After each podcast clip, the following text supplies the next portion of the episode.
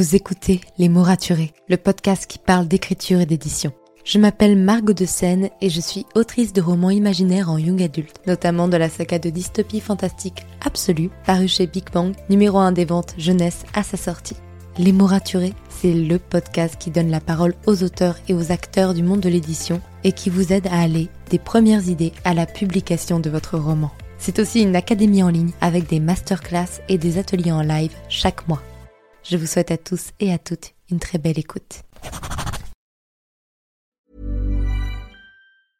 Ah, nothing better than a perfectly clean kitchen. But things always find a way to get a little messy. No point crying over spilt, well, anything. Hotpoint's new induction hob has a unique Clean Protect coating. Just wipe with water to clean. That's farewell food stains, adios halos, and ciao to harsh chemicals. Plus, it's five times more resistant to chipping. Finally, no extra protection needed. To learn more, visit hotpoint.co.uk. Hotpoint, your trusted partner at home. Claims against chipping are comparable to Hotpoint non-coated models. See website for details.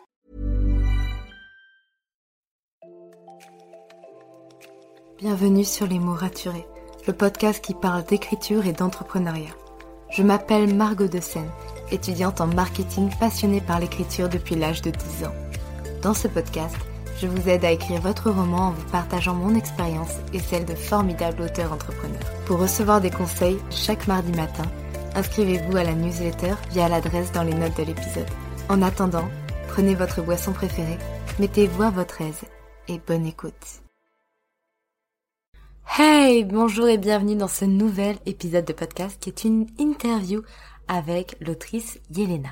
J'ai eu beaucoup de plaisir à réécouter cet épisode et à en faire le montage parce qu'on s'est très bien entendu, on a beaucoup rigolé et euh, vraiment c'est un épisode qui me met personnellement de bonne humeur donc j'espère qu'il vous mettra également de bonne humeur. Donc Yelena c'est une autrice auto-éditée de la saga euh, Les Chroniques des Fleurs d'Opale qui a été financée par des campagnes Ulule assez impressionnantes. Elle est également connue pour la plus longue fanfiction Harry Potter francophone, mais aussi pour ses actions dans l'association Génération Écriture.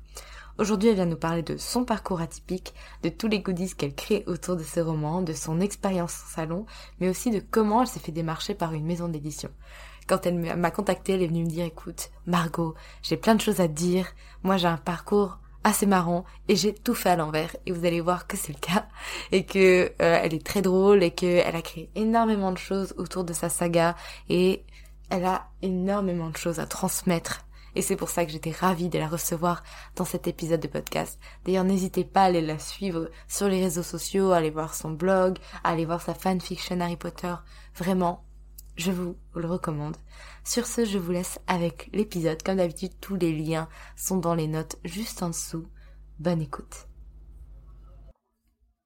Bonjour Yelena. Bonjour Margot. Je suis ravie de t'avoir aujourd'hui dans le podcast avec moi. Et moi, ça me fait tout autant plaisir, figure-toi. Merci beaucoup. Mais de rien. Tu as un parcours tellement atypique que, en fait, pour tout vous dire, je lis tous les mails qu'on m'envoie et notamment euh, le fait de proposer des épisodes de podcast. Je vous assure que je les lis. La preuve étant, j'ai reçu l'incroyable mail de Yelena qui a commencé à me parler de son parcours.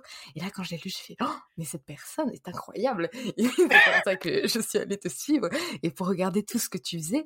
Et je me suis dit, il faut qu'on parle d'elle et de son parcours super atypique sur ce podcast. Mais avant toute chose, justement, est-ce que tu pourrais commencer par te présenter pour toutes les personnes qui ne te connaîtraient pas Bien sûr. Alors, je suis Yelena, je suis autrice tout-terrain, comme j'aime bien me définir. C'est vrai que j'ai un parcours tellement atypique que c'est difficile de savoir par où commencer.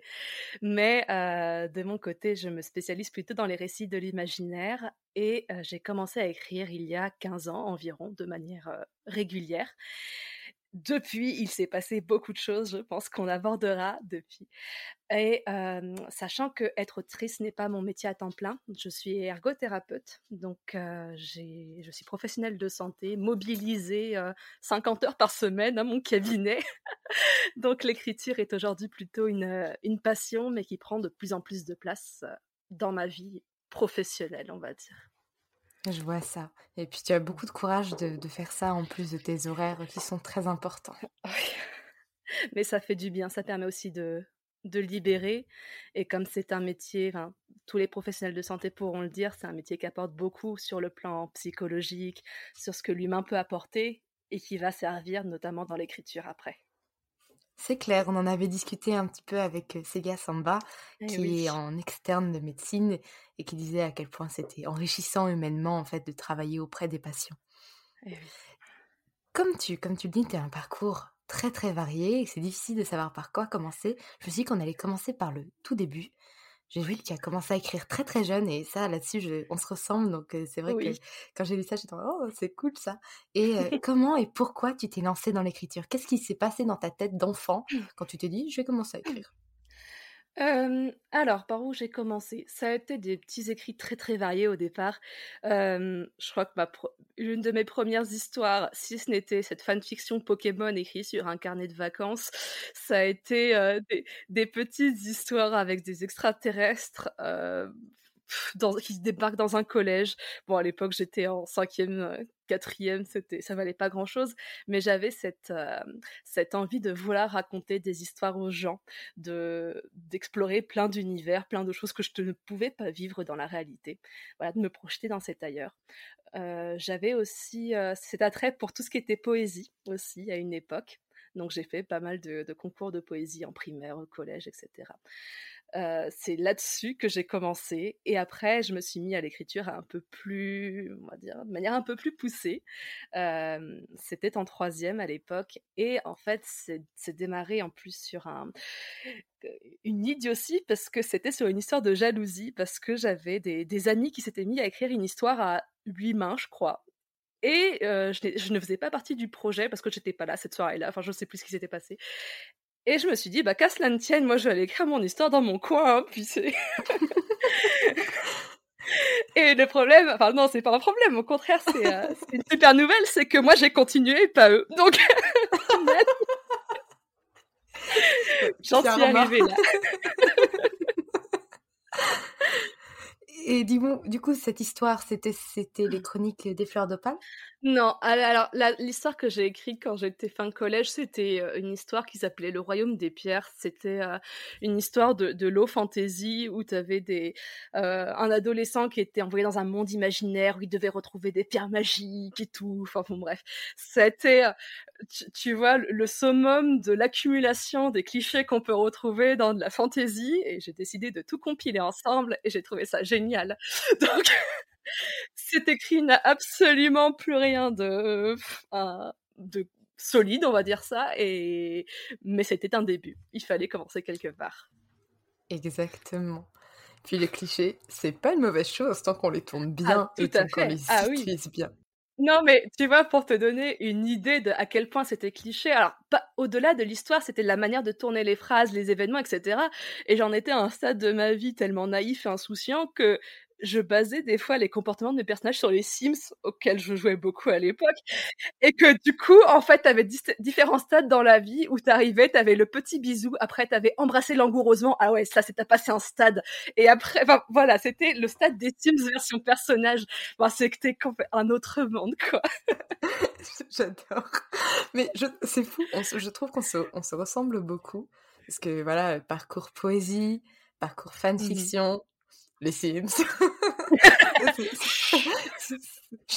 Ne, ne pas révéler pas tout ça. C'est assez Non. amusant de voir comme, euh, en fait, euh, on, on est plusieurs finalement suivre les mêmes choses, à faire des concours de poésie au collège. Oui. Finalement, ça sert les concours de poésie au collège. Prenez-les oui, faites-en, faites-en. Fa- Faites-en, c'est sympa. les gens vous regardent un peu bizarre quand vous gagnez, mais en vrai, c'est sympa. Non, en vrai, vos- vos- votre mère va garder le petit encart de journal sur lequel vous avez votre superbe photo en pull vert des années 90 et va la garder toute sa vie et va la ressortir quand vous serez l'écrivaine. Donc, franchement, allez-y, foncez. tu veux une anecdote par rapport à ça? Vas-y. J'en ai une très drôle. Euh, après, on revient à toi, promis. Mais j'ai gagné des concours de poésie, dont un où je suis apparue euh, dans un journal, je sais plus lequel. Sauf que je venais de prendre un coup de sabot au, à l'arcade sourcilière le deux heures avant euh, la cérémonie. Mais non. Et du coup, j'avais l'œil fermé, violet, gonflé. Et c'est la seule photo de moi qui est jamais apparue dans un journal. Margot fillette battue.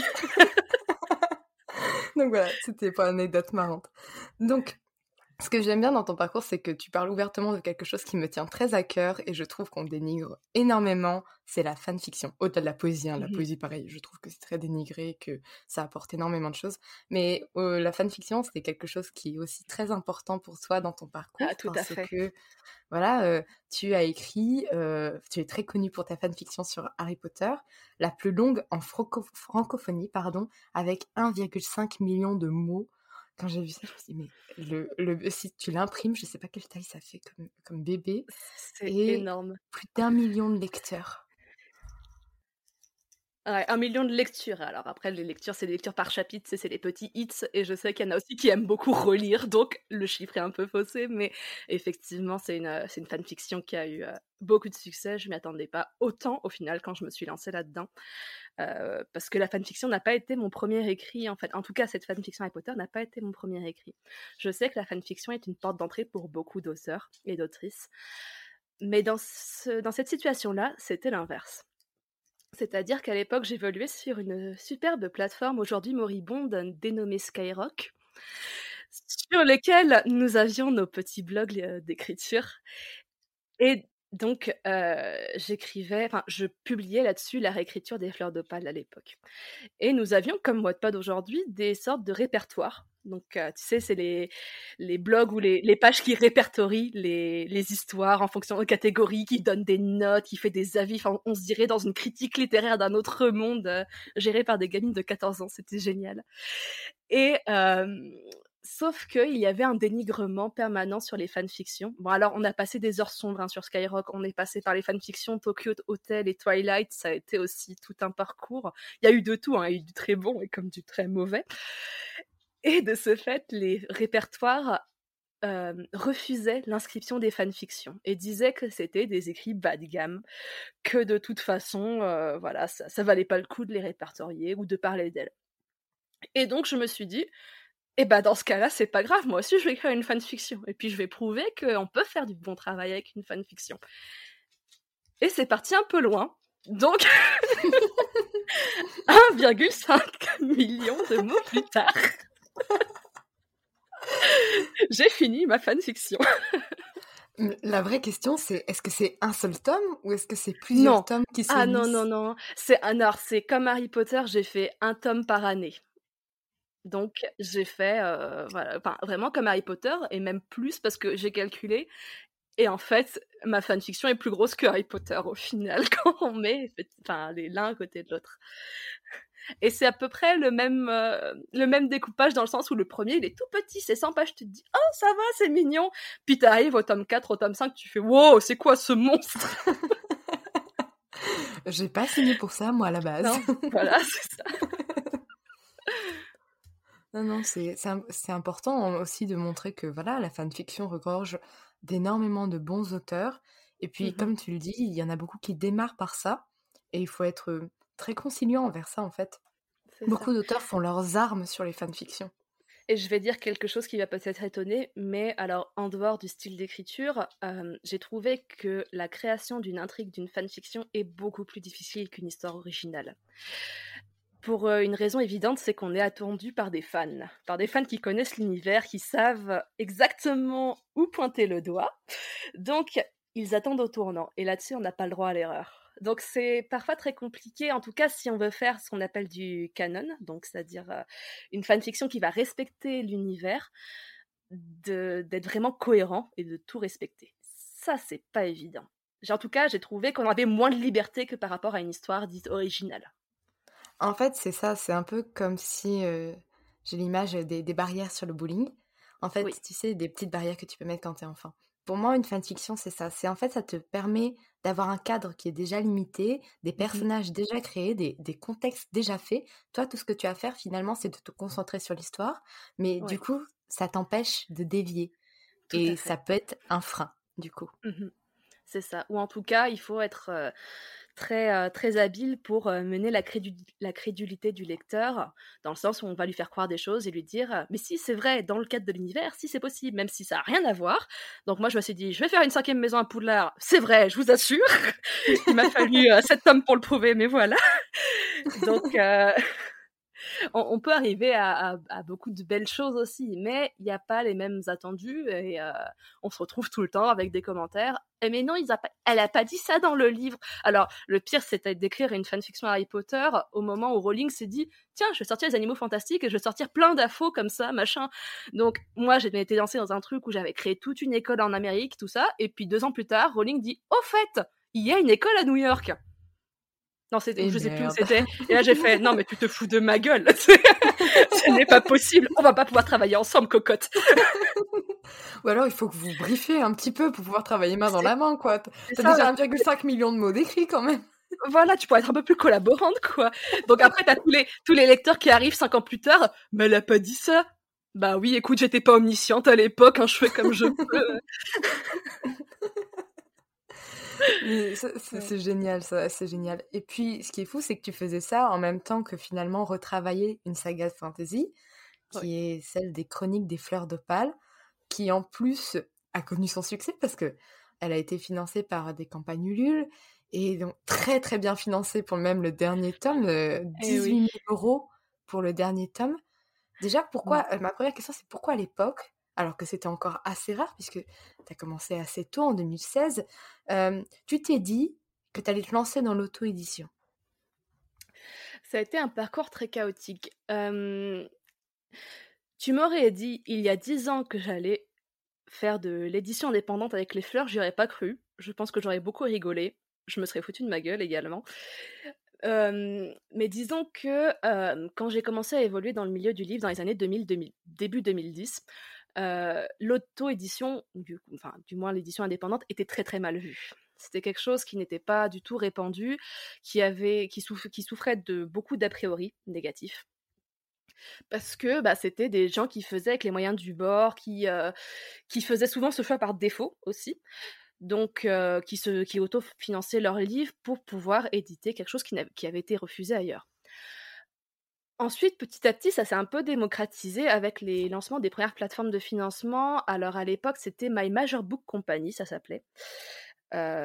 c'était dérivé de My Major Company qui, eux, finançaient plutôt des groupes de musique et du coup qui avaient fait un label exprès pour les livres. Maintenant, ça a fermé. Et Ulule a pris la suite peu après parce qu'ils ont, bien décelé le filon. Et en fait, à l'époque, j'avais bon, le manuscrit était prêt. Je, me faisais déjà un petit peu connaître parce que bah, je, sillonnais les salons du livre. Déjà à l'époque, je gérais, je gérais mon association Génération Écriture et du coup, je faisais beaucoup de salons, de conférences, tout ça.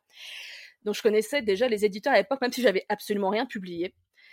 Et même si les éditeurs me démarchaient ou me demandaient de leur envoyer le manuscrit, j'avais toujours beaucoup d'appréhension parce que Les Fleurs a été un récit très personnel pour moi. C'est quelque chose que j'ai écrite au moment de mon adolescence, ou en tout cas du passage à l'âge adulte. Et je sais qu'il y a des choses qui auraient été retravaillées ou qui auraient eu des remarques et sur lesquelles j'étais un petit peu sensible. Et de ce fait, j'ai toujours gardé ça dans le tiroir en mode non, mais c'est je, je, je veux pas, c'est.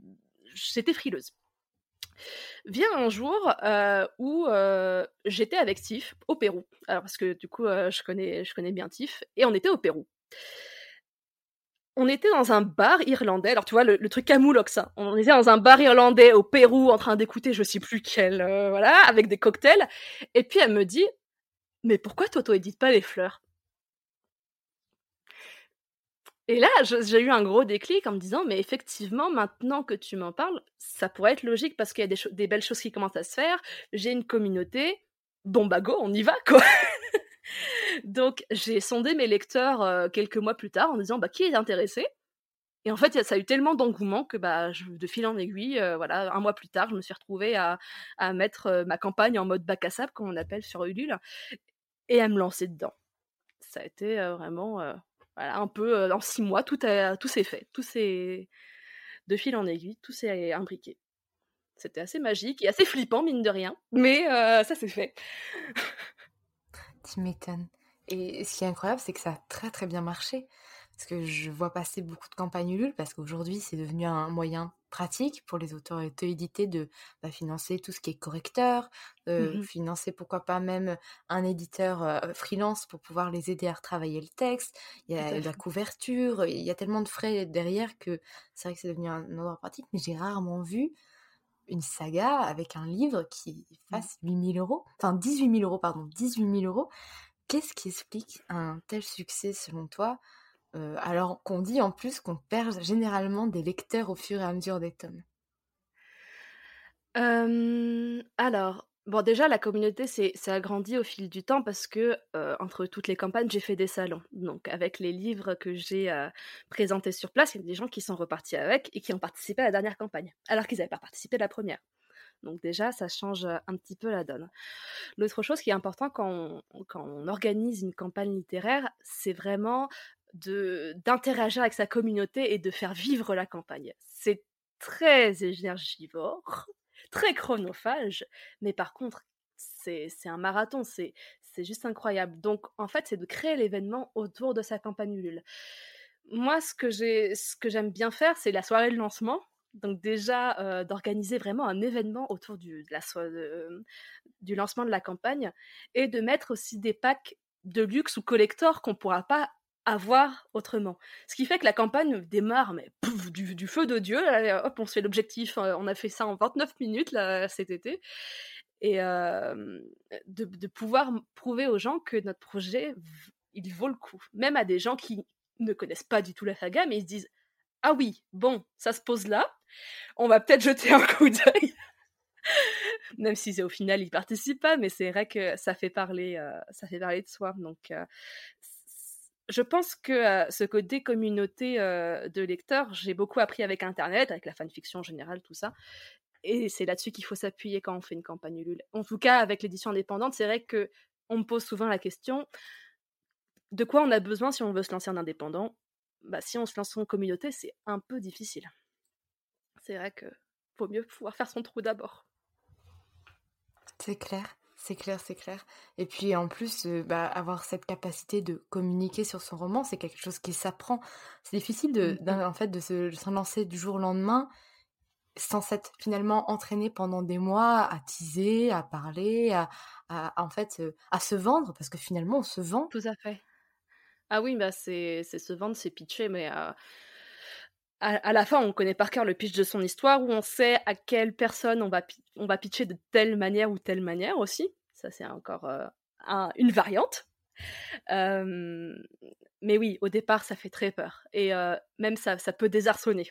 Je sais que même aujourd'hui, pour, euh, pour ma part, quand j'ai des nouvelles, des nouvelles histoires qui arrivent et qu'on me demande Et du coup, c'est quoi le pitch? Ah, tu m'as pris de court. Reviens dans deux semaines, on en reparle.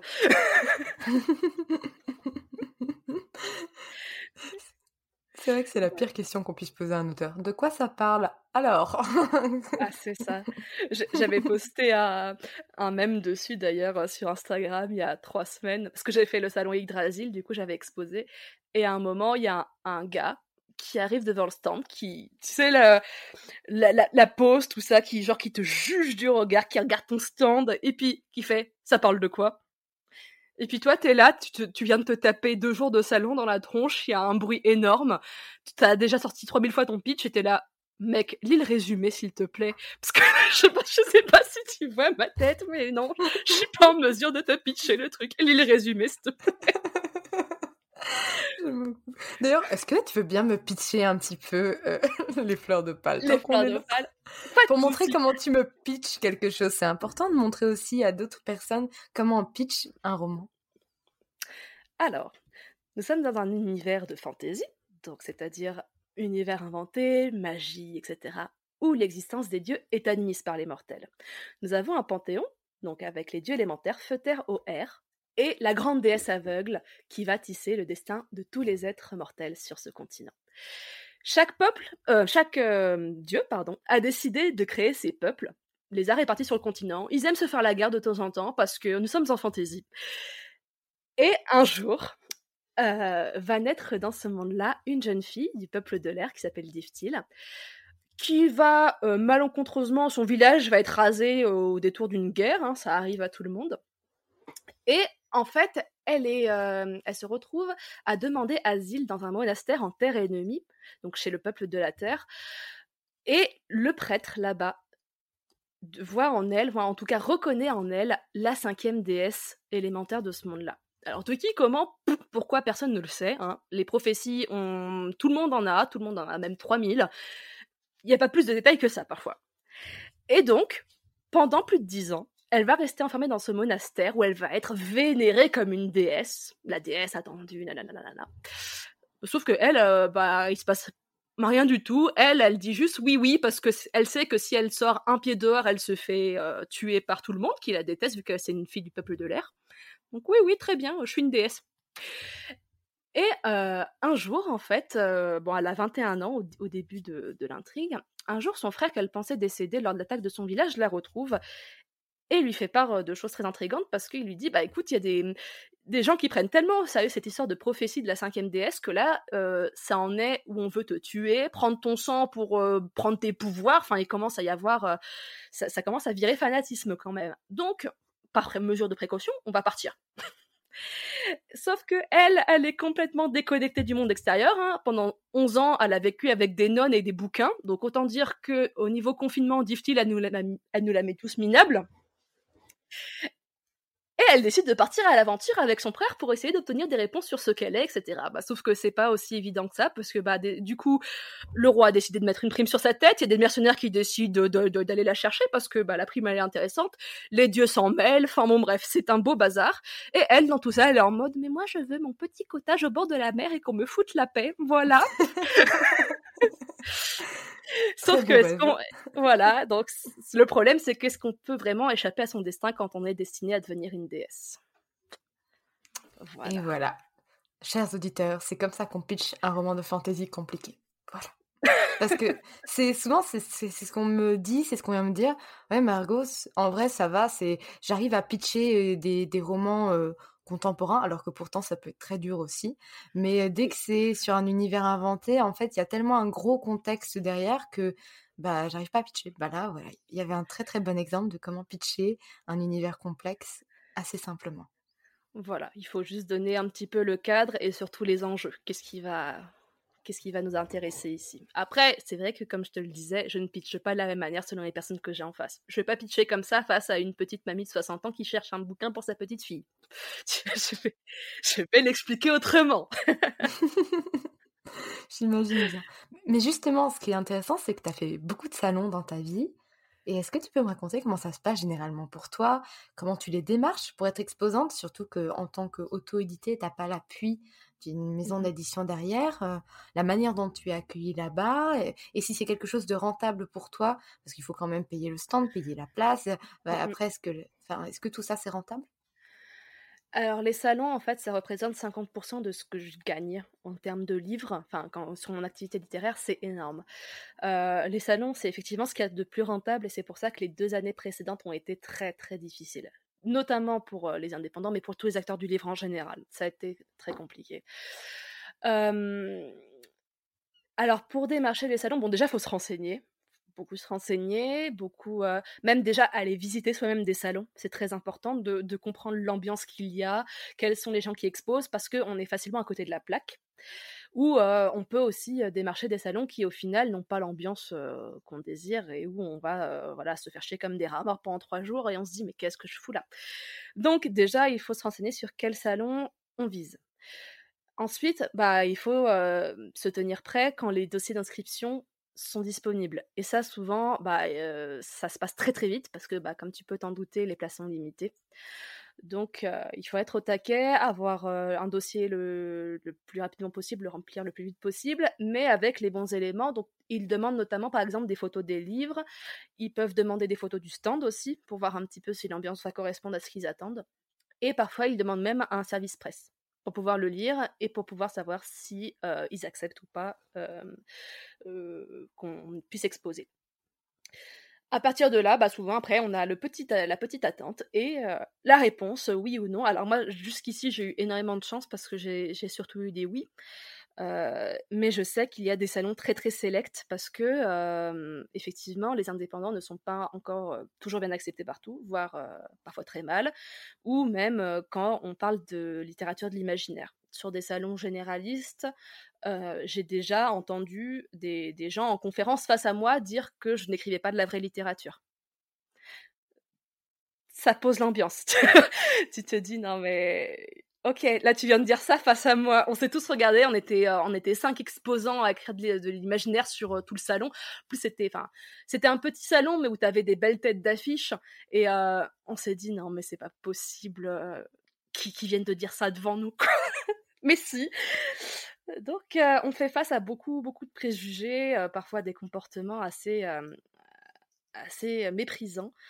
Euh, je, je, sais plus quel ami auteur m'avait raconté qu'une fois, en salon, il y avait un monsieur qui s'est accoudé sur ses livres en disant non mais de toute façon ils peuvent que servir qu'à ça. C'était hein. ah ouais non mais j'ai aussi eu une fois une dame qui, qui s'est approchée, elle a touché, elle a vu mon livre et puis elle l'a reposé genre elle avait touché un truc toxique ah ah non, mais de toute façon, moi, les trucs comme ça, moi, j'aime pas. Harry Potter, de toute façon, c'est le diable. J'ai fait, ah d'accord. bon, écoutez, je suis désolée pour vous. mais bon, tu peux pas t'empêcher d'être triste pour ces gens aussi, quoi. Ça, c'est.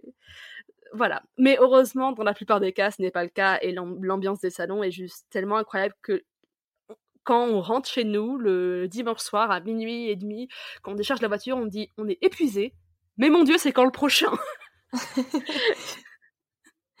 et, toi, c'est quoi ta plus belle anecdote de salon? Celle où à chaque fois que tu y penses, t'as le sourire aux lèvres et, ça, te ça te met dans un bon état. J'en ai tellement alors, mon tout premier salon, alors c'était les rencontres chimériques, euh, c'était géré par Bleuhen, qui, euh, qui va éditer euh, bah, du coup son, son, prochain bouquin aussi chez Hachette. elle avait organisé un petit salon littéraire près de Paris, et c'était à son salon que j'avais décidé de lancer les fleurs pour la première fois parce qu'elle m'avait invitée. Donc j'étais toute contente. Et donc les fleurs démarraient tout juste, et j'ai eu cette lectrice qui est venue de je sais pas où, mais elle est venue de, de loin, je crois. Et c'était une, une, lectrice malentendante. Je l'ai vue, elle a, elle a traversé la salle, tu vois, elle est arrivée devant moi, elle a pris le bouquin, elle a fait Tiens Bon, très bien, j'ai signé, mais tu, tu, voyais les étoiles dans ses yeux et tout. Bah, J'étais là, waouh, ok, déjà, enfin, tu ouvres ta saison de salon, t'as des gens comme ça qui arrivent, tu dis waouh, c'est juste magique. Il y a une fois aussi, j'étais au Salon du Livre de Paris, donc autant me dire la foule complète. Alors là, j'exposais pas, j'étais vraiment en visiteuse. Et j'ai une lectrice, je pense qu'elle se reconnaîtra si jamais elle écoute ce podcast, qui m'a reconnue dans la foule, qui m'a attrapé le bras et qui a fait S'il te plaît, pour ta fanfiction, est-ce que tu peux pas tuer ce personnage-là? Est-ce que, est que, tu peux l'épargner, lui? Ou est-ce que tu peux, tu peux en parler plus, s'il te plaît? Et elle est partie. Et j'ai fait Ah, d'accord, très bien ça venait du cœur. ça venait du cœur. Tu sentais que les gens, ils ont peur, tu sais. non. Non, mais après, enfin, il y a tellement de belles années de, salon. Enfin, tous les gens qui viennent, qui reviennent, qui, qui t'offrent des cadeaux, des petites attentions, qui, j'ai, c'était en, en novembre 2018. Alors, euh, j'ai, euh, non, 2017, pardon. J'ai passé une, euh, une, très très mauvaise période en 2017-2018, ça allait pas du tout. Et euh, mes lecteurs s'étaient cotisés pour me faire une surprise à mon livre. Et donc, tout à coup, j'ai rien compris. J'ai vu deux copines qui m'accompagnaient à ce moment sur le salon, qui étaient entourées de plein de gens. Ils m'ont apporté un énorme bouquet de fleurs et puis un énorme cadeau. Et dedans, ils avaient mis plein d'objets et de trucs un peu euh, self-care, carnet et tout ça, ou en rapport avec mon univers qui avait été financé par les lecteurs. Ils s'étaient tous cotisés pour me faire un cadeau. Ça avait été euh, waouh. Enfin, en plus, ça avait été filmé en direct parce que bah, du coup, les gens n'étaient pas tous là. Donc, ils avaient filmé en direct sur, euh, sur Facebook. À l'époque aussi, plateforme moribonde, aujourd'hui, Facebook. euh, et ça avait été retransmis en direct, donc ça se trouve, on peut retrouver la vidéo aujourd'hui, puis je chiale de tout mon âge. Je suis là, mais c'est adorable, un peu Bref. c'est fou ça. Hmm, ces moments de partage avec les lecteurs. Parce que c'est vrai qu'il y a des gens qui me disent Ah, auto-éditer, pourquoi pas?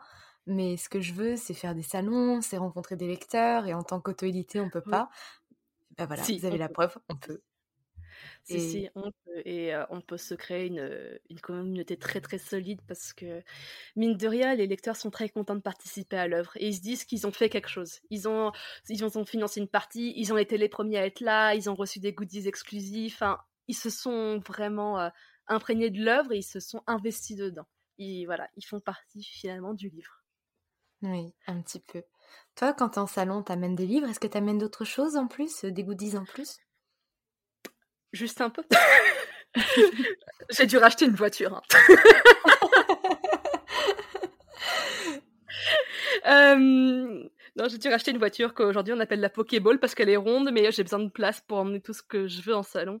Euh, parce qu'aujourd'hui, euh, je mets énormément de choses sur mon stand. Donc déjà, j'ai quatre livres que je dois amener et en gros stock parce que bah, parfois ça part très très vite. Et euh, j'emmène, alors je fais des bougies, des marque-pages métal, des marque-pages papier. Je fais, alors des fois il y a des affiches, il peut y avoir euh, du thé, des fois j'ai fait du thé, des tasses, des, des, des pochettes à livres, des trousses, des... tout ce que tu peux imaginer. J'ai fait ça euh, sur, sur mon stand indépendant et ça, ça me tient très à cœur de continuer ça, donc c'est pour ça que j'ai demandé à ma future maison d'édition de garder mes droits sur les goodies que j'ai obtenus. Donc mes, mes, lecteurs seront très ravis de savoir qu'ils vont encore pouvoir acheter de nouvelles Billy pour avoir des étagères pleines de goodies de Yelena. Voilà. Mais c'est trop bien, vraiment les goodies c'est vraiment la meilleure chose au monde. C'est la vie. Puis en tant qu'auteur, euh, avoir un objet qui vient de son univers et qu'on peut poser sur sa table de chevet, le bonheur que ça doit être. Tu passes par quoi pour faire tout ça? Parce que, encore, les marque-pages, ça peut se trouver. Mais des pochettes à livres, par quoi tu passes? C'est vraiment la question euh, qui, qui Je l'ai fait moi-même. Mais non. Si. Comment? Que ce soit les, les marque-pages métal, les bougies, les, les pochettes à livres, tout ça, c'est moi qui fais. Mais en fait, il faut que tu ouvres une chaîne YouTube DIY. C'est ça ta, vraie passion Alors, euh, pour ma décharge, pour ce qui est pochette à livre, j'avais suivi un tutoriel qui avait été euh, publié par, euh, par une booktubeuse. Donc, là-dessus, je n'ai aucun crazy et on peut très bien retrouver ce tutoriel. Si jamais je le retrouve, je te le donnerai, pas de souci. Mais ouais, tout le reste, j'adore créer de A à Z. J'aime beaucoup avoir la main mise là-dessus et de me dire c'est bon, ça vient de moi, ça reflète vraiment mon, mes personnages et, et l'univers que je veux faire. Donc, go. C'est trop bien. Et ça prouve qu'on peut faire des choses à petit prix soi-même. Si on, veut faire tout soi-même, on peut le faire. Mais du coup, je suis quand même curieuse par rapport à la pochette à livre. Le tissu, c'est un tissu que tu achètes ou c'est quelque chose qui est vraiment que tu fais par rapport à ton univers? Je fais imprimer, en fait, alors les pochettes à livres, j'en ai six variétés, je crois, et euh, j'ai fait imprimer les couvertures en, en format, euh, enfin en tissu, en fait. Je suis passée par un site internet qui permet d'imprimer les tissus que tu veux, et donc en fait, j'ai calculé exprès les, les dimensions des pochettes à livres, j'ai fait mes petits gabarits, j'ai toutes mes... Euh, mes illustrations et après bah, je dois tout découper et tout assembler et tout coudre et du coup j'ai mes, pochettes à livres avec les couvertures dessus ou des illustrations qui m'ont été faites. Mais ça te prend combien de temps de faire une pochette? Euh, Une pochette, ça me prend 15 minutes, 15-20 minutes. Ah oui, c'est rapide. C'est très rapide, c'est pas difficile. Alors après, euh, quand on apprend la couture, si c'est difficile, mais dans mon métier, j'étais amenée à apprendre à coudre et à utiliser une machine à coudre, donc ça aide beaucoup et c'est vrai que ça devient automatique. Enfin, j'ai pris le pli déjà pendant le confinement, j'ai fait je sais plus combien de masques j'ai fait pour toute ma famille, tout ça. Donc oui, une pochette à livre, bon, la première fois tu galères un peu, puis une fois que tu as compris, bah c'est très facile à faire. Ok, franchement, tu m'apprends un truc. Là, tu sais que ça me donne envie de faire des goodies. J'ai tout le temps envie de faire des goodies. Mais là, le savoir qu'on peut en faire soi-même ah, sans rien dépenser, mais ça, c'est horrible. Et j'ai même pas encore. Je te donnerai tous les liens si tu veux, il n'y a pas de souci. Et puis après, ce qui est génial, c'est que les pochettes à livres, en plus, tu peux choisir le tissu intérieur. Donc, je suis allée euh, à la, au tissu des Ursules qui est à côté de chez moi. J'ai palpé tous les velours et tout. Je pour aller trouver les bons, la bonne teinte et tout. Donc, euh, non, je me suis vraiment amusée. Je suis fan. Je suis totalement fan. Euh, euh, vraiment, donne-moi tous les liens, comme ça je les mettrai dans les notes de l'épisode. parce que je suis sûre qu'il y a d'autres personnes qui voudront tenter. Même pour faire des, pochettes pour eux, finalement. C'est ça, des pochettes pour eux, ou même des petits marque-pages en métal, c'est pas difficile à faire. Dès qu'on a les bons liens aussi, on trouve les petits bons breloques, les perles qu'il faut, tout ça. Et, euh, et voilà, go. Mais où étais-tu pendant tout ce temps? Où étais-tu pendant tout ce temps où j'avais besoin de toi J'étais sur, j'étais en train de coudre mes, mes pochettes à livres. Ça doit être Ou j'étais en salon peut-être. peut-être. Attends, si on résume, parce qu'on n'a pas encore fini hein, dans, dans, le parcours atypique, sachez que je n'ai pas encore fini. Tu as donc commencé à écrire très très jeune, en faisant d'une, euh, un livre, enfin une saga entière que tu as autopublié seul, en faisant tous les goodies toi-même, en allant à tous les salons possibles et inimaginables, sachant que tu as une fanfiction qui est la plus longue en francophonie sur Harry Potter, et en plus de tout ça, tu dois avoir un côté vraiment hyperactif parce que tu as également fondé, et tu en as parlé tout à l'heure, l'association Génération Écriture qui organise des tables rondes, des séjours d'écriture et qui est présente en salon. Tu dors quand? Parce que t'as tes, quand même tes 50 ans de travail. Qu'est-ce que, tu... on, me demande parfois quand je dors, mais toi c'est encore pire, toi tu ne dors pas du tout, c'est pas possible. Si, pourtant j'arrive à dormir, mais c'est vrai que euh, je ne peux pas, je, n'arrive pas à m'ennuyer. Alors, Génération Écriture, effectivement, alors on l'a fondée en euh, 2010 avec euh, Olivia Gometz, qui aujourd'hui euh, est revenue un petit peu euh, sur les plateformes. Elle, avait quitté un petit peu les internets, euh, fut un temps pour ses études, et maintenant elle, euh, a édité Les Carmines d'Or chez, euh, chez Beta Publisher dernièrement, que je recommande chaudement d'ailleurs. Et euh, à l'époque, en fait, qu'est-ce qui s'était passé comme délire encore ou comme drama sur Skyrock? Je ne me souviens plus. Tout étant que on s'est dit non, c'est pas possible. Les jeunes auteurs, on a besoin d'être représentés et de montrer qu'on mérite d'exister et que voilà, on a notre euh, notre raison d'être. Ok, très bien. Alors moi, je, je, je crois que en plus c'était le jour de mes 18 ans. Ou la veille de mes 18 ans, on s'est décidé à faire ça. Tu sais, j'ai passé le- les meilleurs 18 ans de ma vie. Tu sais, j'ai fondé une association. Euh, non, en plus c'est faux parce que l'association a été fondée un an, deux ans plus tard. Mais du coup, on a créé le collectif. Au départ, c'était un blog et on faisait plein de projets avec tout le monde, voilà, pour, euh, pour prouver qu'on existait et que on pouvait faire des projets ensemble. Euh, après, ça a, ça, ça a évolué en forum parce que c'était aussi la grande mode des forums aussi à l'époque, le début des années 2010. On évoluait beaucoup dessus. Et ensuite, au bout d'un certain moment, on s'est dit avec, euh, avec les membres du collectif, en fait, il faudrait qu'on fasse une association. On a besoin d'un statut juridique pour exister, parce que à l'époque, on faisait des tables rondes bénévolement. Donc, euh, tu vois, pour te donner un ordre d'idée, il y a une fois, je me, je visualise très bien cette soirée, je m'en souviendrai toute ma vie. J'ai fait une soirée euh, médecin kiné ergo en boîte de nuit. J'ai fait nuit blanche. Le matin, j'ai pris l'avion à 6 heures. Je suis partie faire une table ronde à Nantes. J'étais l'animatrice. Je te raconte pas l'état dans lequel j'étais. Et on s'est dit, il y a un moment, on peut plus être bénévole. Il faut que qu'on puisse euh, avoir un peu d'argent pour faire, euh, pour que les activités soient pérennes. Donc, on a créé l'association, on a fondé l'association en 2012, décembre 2012. Et euh, j'ai présidé l'association jusqu'en 2016, parce que du coup en 2016, c'est là où j'ai commencé à, à, à, mettre en place le Ulule, le livre, et je ne pouvais plus du tout gérer euh, l'association en parallèle. Il a fallu que je fasse des concessions. Là, tu vois, pour le coup, c'était soit dormir, soit l'assaut. J'ai fait, bon, et eh ben on va dormir. Mais euh, ça a été de merveilleuses années. On a fait énormément de choses. On a fait beaucoup de webzines, de tables rondes, ouais, de retraites d'écriture. On a, on a créé le codex d'écriture, mon Dieu. Euh, donc le codex, juste pour te résumer, c'était, je crois, euh, 350 pages de fiches d'aide à l'écriture. C'est un truc énorme. Euh, il est encore en ligne hein, gratuitement sur Internet, mais je pense qu'il a pris un gros coup de vieux. Hein, il a presque 10 ans. Donc autant dire que quand je relis mes propres conseils, je suis là, mon Dieu. D'où Jésus? Qu'est-ce que je dis? Voilà.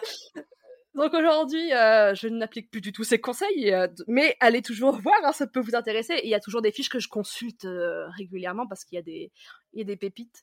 Notamment, il y, a, il y, a, toute une catégorie sur le vocabulaire, donc les verbes forts, les, les, accords de couleur, enfin toutes ces conneries là, euh, dont parfois on se souvient pas parce que c'est pas, il y a beaucoup de choses à apprendre. Je les retrouve dessus. Et honnêtement, ça m'aide. Je crois que tu vas me fournir le lien aussi, ça peut intéresser le monde. Et puis je veux aller voir tes Pas conseils made in 2010. Non, en fait. alors ah ouais, non, c'est affreux parce qu'à l'époque j'avais fait tout un tout un pamphlet sur comment les autrices écrivaient leurs personnages masculins principaux. Donc déjà, je les appelais les Ethan parce qu'à l'époque, tous les personnages principaux s'appelaient les Ethan. C'était des brins ténébreux au regard bleu glacial. C'est vrai. C'est vrai. bon, à l'époque, c'était déjà le cas, et euh, à l'époque, euh, j'étais dans une époque où je dénigrais beaucoup les clichés. Aujourd'hui, je suis beaucoup revenue dessus, en mode, euh, bah non, les clichés, c'est le bien aussi, au final. On, y revient. Hein. mais voilà, il y a des choses sur lesquelles je sais que j'avais beaucoup d'a priori et je m'en excuse aujourd'hui. Je ne les ai plus désormais. Je me suis assagie. Voilà. mais vous pouvez toujours aller les consulter pour vous marrer ou pour vous instruire également. Peut-être que vous trouverez votre bonheur. Ouais, ça peut toujours servir. Et enfin, pour compléter ta palette de couleurs, de toutes les choses que tu as pu faire dans le désordre, dernièrement, tu as été démarché par une maison d'édition. Et c'est amusant vraiment parce que c'est la première chose que tu m'as dit dans ton mail, c'est Margot, faut vraiment que je te raconte mon parcours parce que j'ai tout fait à l'envers. Et est-ce que tu vas bien, est-ce que tu vas bien nous en parler de ça, de, ce qui t'est arrivé parce que euh, on a souvent entendu, tu vois, des fois on entend des, des influenceurs tant mieux pour eux d'ailleurs, qui disent alors comment publier un livre? Alors la maison d'édition va vous venir vous démarcher. Et toi, t'as envie de rire, tu fais haha, moi ça fait sept mois que j'attends une réponse, ça ne se passe pas comme ça. Mais la preuve étant que toi, ça s'est passé comme ça. Donc est-ce que tu peux nous en parler? Alors, tout a commencé. Euh, c'était le 26 mai dernier, je crois. C'était un jeudi soir, je finissais ma journée, j'étais épuisée, j'en avais ras-le-bol. Il était 18h30, je reçois un mail avec un nom que je ne connaissais pas. Par acquis de conscience, je me dis, je vais quand même vérifier qui c'est, parce que ça se trouve, c'est pas un patient. Et puis là, je vois le, mail euh, Bonjour, euh, voilà, je, représente les éditions Hachette et je serais très intéressée euh, de collaborer avec vous sur un projet parce que nous avons été. alors, je sais plus le mot qu'elle avait employé, mais en tout cas, ils avaient été un peu bluffés par, par les fleurs d'opale et ils voulaient savoir si j'acceptais de travailler avec eux pour un futur projet.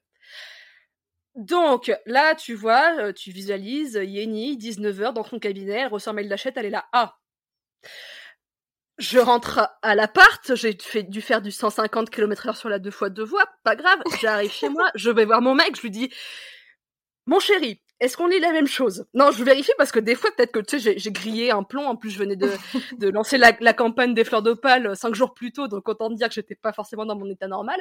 Je lui dis, est-ce que tu peux vérifier? C'est bien ça. Il me regarde, je le regarde, il me regarde, il fait, t'es sûr? On lit bien, achète. Oui, oui. Bon, je réponds tout de suite, 19h30. Hein. Je réponds au mail. Oui, bonjour, bah volontiers, écoutez, enfin, qu'est-ce que vous voulez que je vous dise de plus Enfin, je sais pas, euh, Mazel Tov, bonté divine, euh, enfin voilà. Et tout de suite, elle me répond. Alors déjà, je me dis, non, mais il y a des gens aussi, t'arrêtes-moi pour répondre à des mails professionnels euh, à 20h. Waouh Et euh, elle me dit, bah écoutez, si vous avez quelque chose sous la main, envoyez-le moi, ça m'intéresse. Je ne dors pas la nuit, évidemment. Et je, lui envoie quelques jours plus tard le, début d'un roman que je suis en train de travailler, mais que je pensais, et à raison, ne, pas convenir. Donc, parce que c'est une, une histoire inclassable déjà de 1 c'est c'est de l'anticipation sociale solarpunk tu vois? C'est le truc le plus alors c'est la catégorie je l'ai trouvée parce que c'est impossible à classer autrement. Donc je lui envoie ça, c'est un projet que j'ai à, à, cœur et que je continuerai d'écrire, de, il n'y a pas de souci. Elle me téléphone, du coup c'était le vendredi 4 juin, elle me dit, bah écoutez, on a lu votre, votre histoire, on l'adore, votre style d'écriture il est incroyable, mais par contre ça rentre pas dans notre collection parce que c'est trop adulte pour nous. Mince, flûte. Et en parallèle, elle me dit, l'autre chose c'était que je voulais voir avec vous pour une édition poche des fleurs. Ah, très bien, bah, ça aussi ça m'intéresse, hein, pourquoi pas, je, ne vais pas cracher dans la soupe, très bien. Mais du coup, je raccroche avec les, les, indications suivantes. Ils attendent de l'imaginaire qui soit à l'intention des jeunes, des adolescents ou des jeunes adultes, voilà, avec un côté aventure, découverte de soi, tout ça. Mais globalement, j'ai carte blanche. Donc je décide de pas en arrêter là, surtout qu'entre temps, bah, j'apprends que euh, bah, finalement la poche, enfin l'édition poche pourra pas sortir. Ils ont énormément de problèmes en ce moment là-dessus à cause du Covid et de la pénurie de papier. Enfin, ils ont énormément de, problèmes au niveau des sorties. Donc ils m'ont dit de toute façon, ce sera pas avant 2026. Je fais wow, c'est bon, on a le temps, les fleurs en poche, ce sera pas de suite. Donc je me dis, j'ai pas envie de m'en arrêter là, je vais écrire une autre histoire. Ce qui s'est passé, c'est qu'après ce coup de fil, pendant 48 heures, mon cerveau était en ébullition. Ça a été en même temps incroyable, mais en même temps épuisant. Le lendemain, j'avais une dédicace en plus, donc si jamais il y a des gens du Cultura Annecy du samedi 5 juin, je pense fort à vous, parce que entre deux dédicaces, du coup, j'écrivais, euh, enfin, je, planifiais euh, ce qui, ce qui sera du coup mon prochain roman. Et, et je crois que c'est le 22 juin. j'envoie un mail à l'éditrice, je lui fais Je vais pas m'en arrêter là. Voici les quatre premiers chapitres d'une histoire que je suis en train d'écrire, que j'ai inventée exprès, enfin, dont vous avez l'exclusivité. Dites-moi ce qu'il y en est. Elle me répond trois jours plus tard en me disant Moi et mes filles, parce que le comité de lecture ou l'équipe d'achète ont que des femmes, comme elles m'ont dit, on adore, on attend la suite. Très bien. Bon bah c'est parti, on va passer un été d'écriture, sachant que j'ai aussi les fleurs à terminer, c'est très bien. Donc euh, voilà, je, je, alors elle voulait quand même un petit peu quelques avancées, donc j'ai envoyé, euh, alors tiers par tiers, j'ai envoyé la, première moitié, disons en août, et elle me répond, enfin j'ai un, un, message très, un retour très détaillé en tout cas du comité de lecture, très très rapidement après, qui me, qui me fait part en tout cas des, des points forts et des points faibles de mon manuscrit qui donc tout ce qui va être nécessaire de retravailler aussi. Mais moi, je, je, suis dans le credo, d'abord tu fonces, ensuite on retravaille. Donc j'ai écrit tout le manuscrit en entier. J'arrive début novembre, donc je termine le roman. Je me dis quand même, avant de l'envoyer, Cocotte, tu vas demander à une lectrice de, de te relire, savoir si c'est bien, si tu fais pas dans le faux. Donc je demande qui est prêt à lire un bouquin en une semaine? Donc j'ai une lectrice dévouée qui me dit moi, j'ai lu enfin le bouquin. Elle me fait un retour super adorable qui me permet aussi de reprendre deux trois éléments.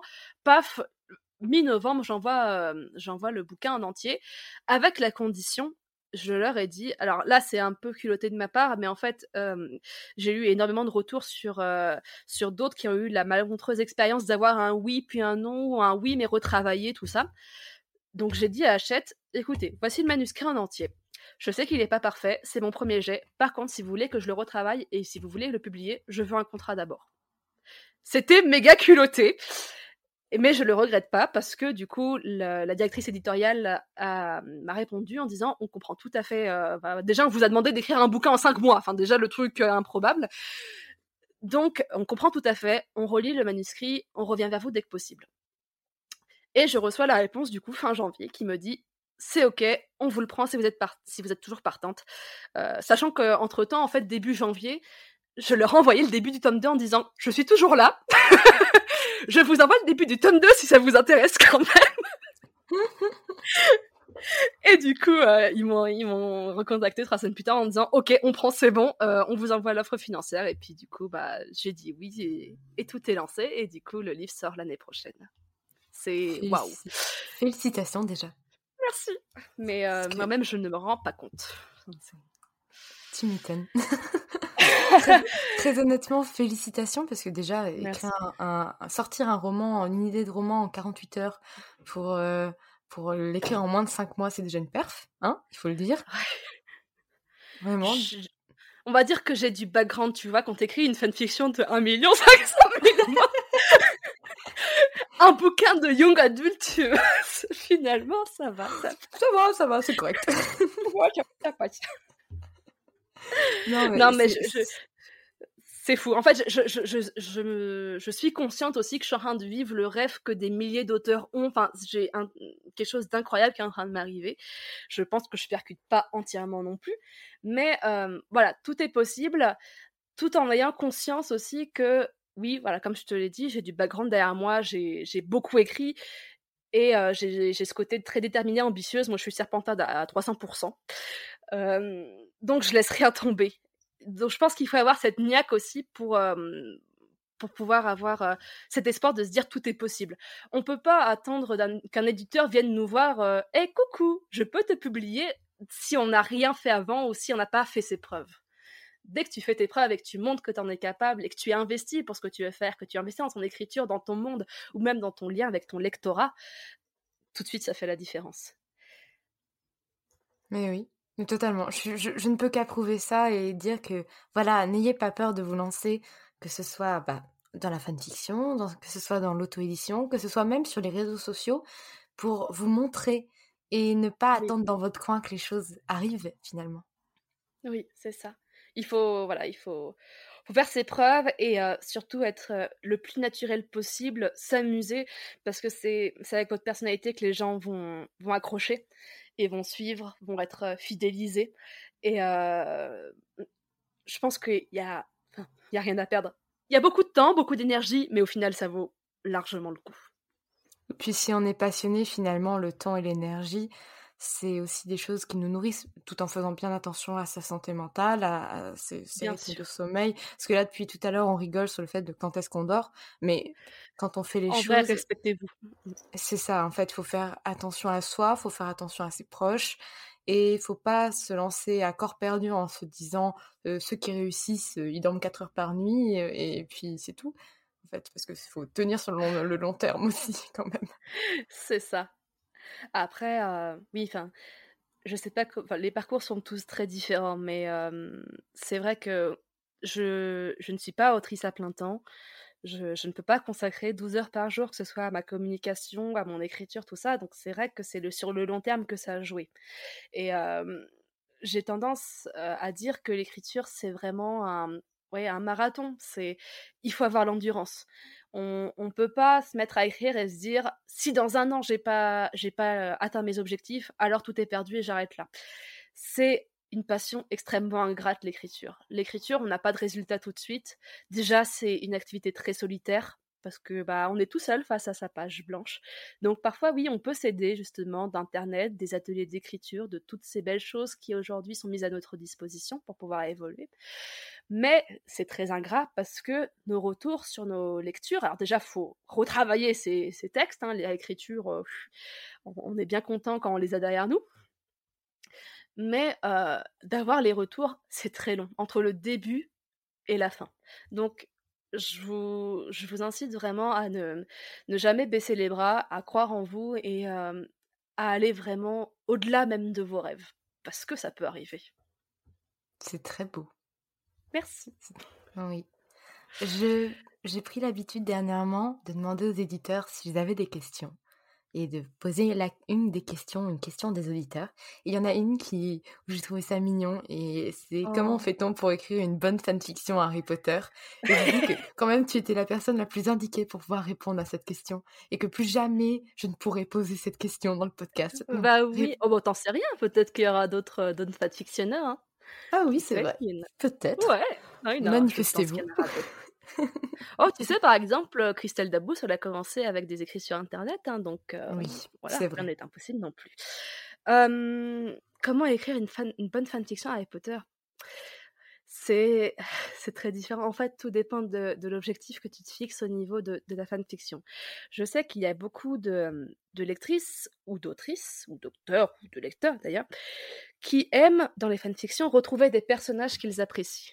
Donc, je pense notamment dans les fanfictions Harry Potter, on connaît tous les modes des Dramion, par exemple, donc des romances entre, entre Drago et Hermione, pardon.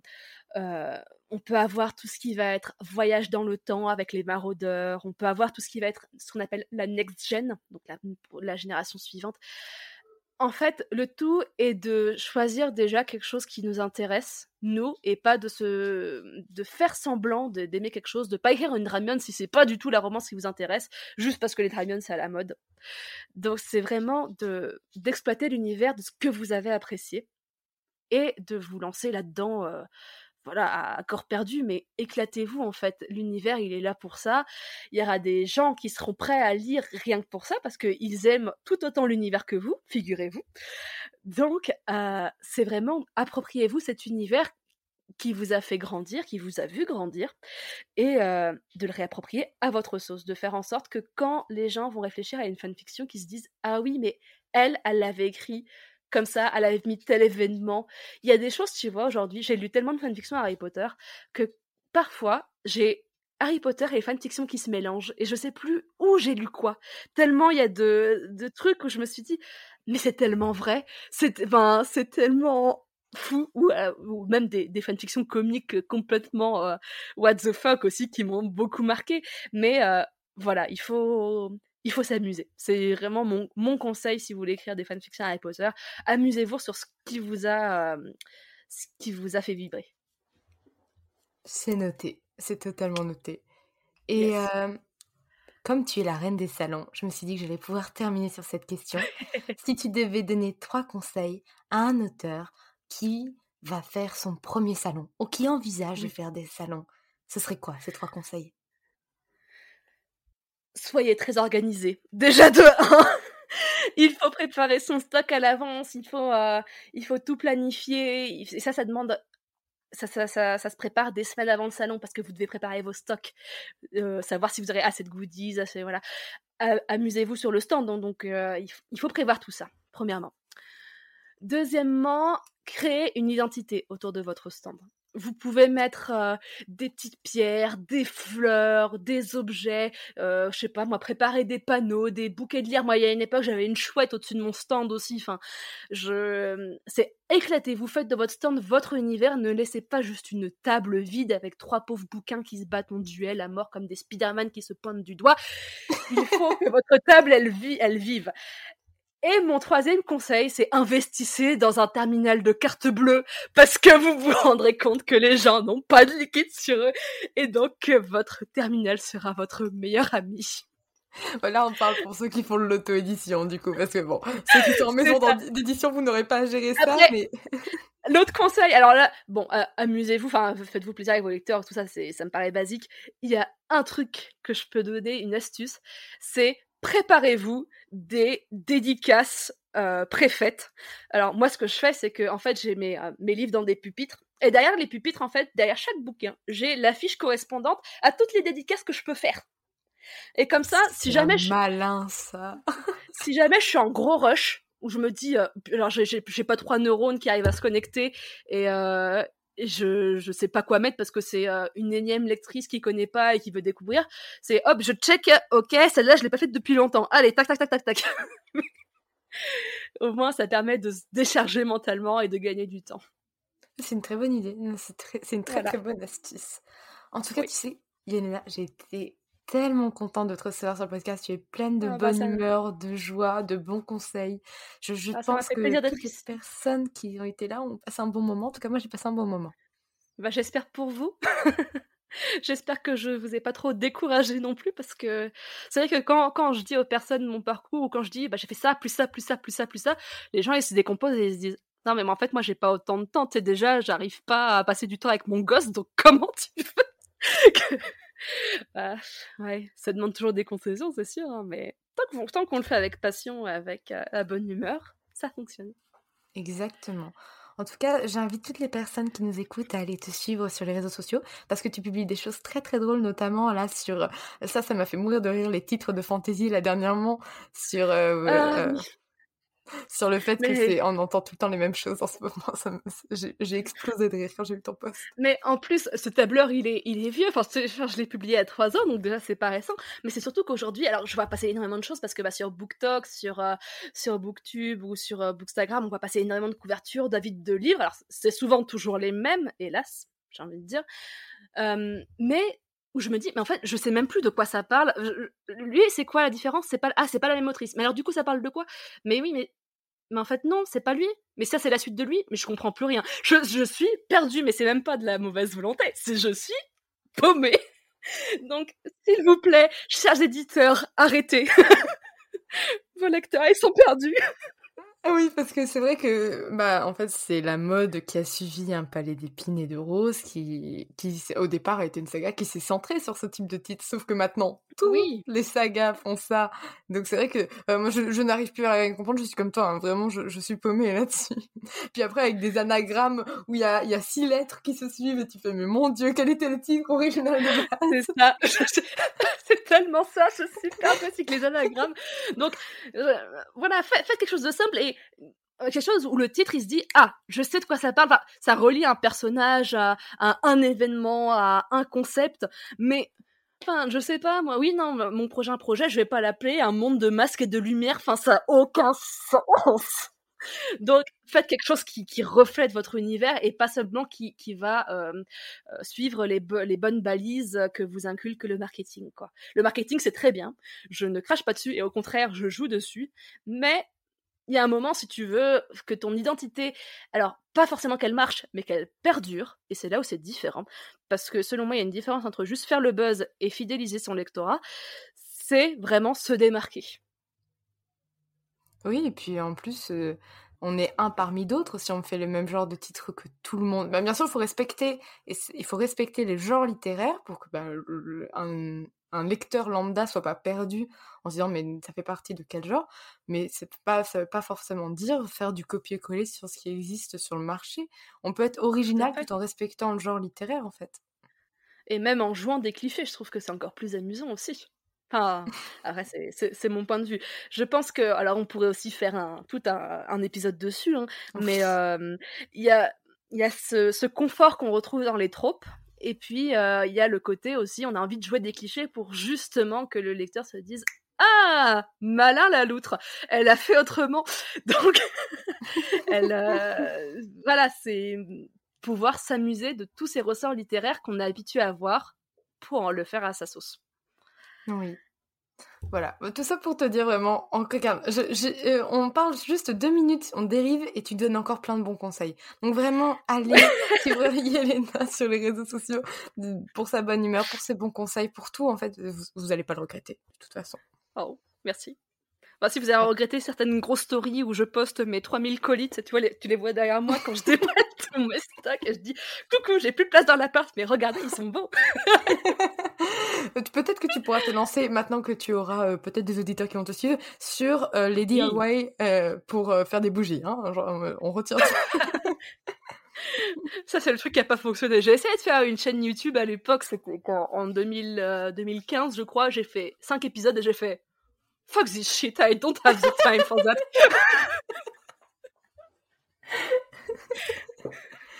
oh, J'ai pas envie de terminer l'épisode, c'est terrible, hein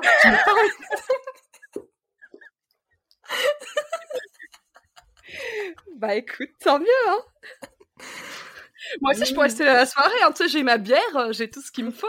Bon, je, j'ai peut-être pas mangé, mais à ce stade, j'en suis plus à ça près. Est-ce que vous êtes pas écouté un épisode de deux heures, hein, finalement? Pourquoi Allez, c'est parti. Attends, j'ai envie de te dire, tu vois, quand on a terminé LMA, parce que, ah oui, ça aussi, j'ai fait un événement. Alors, si, j'ai fait un YouTube, j'ai fait un live YouTube pour finir LMA. On a fait un live, il a duré 8h30, je crois.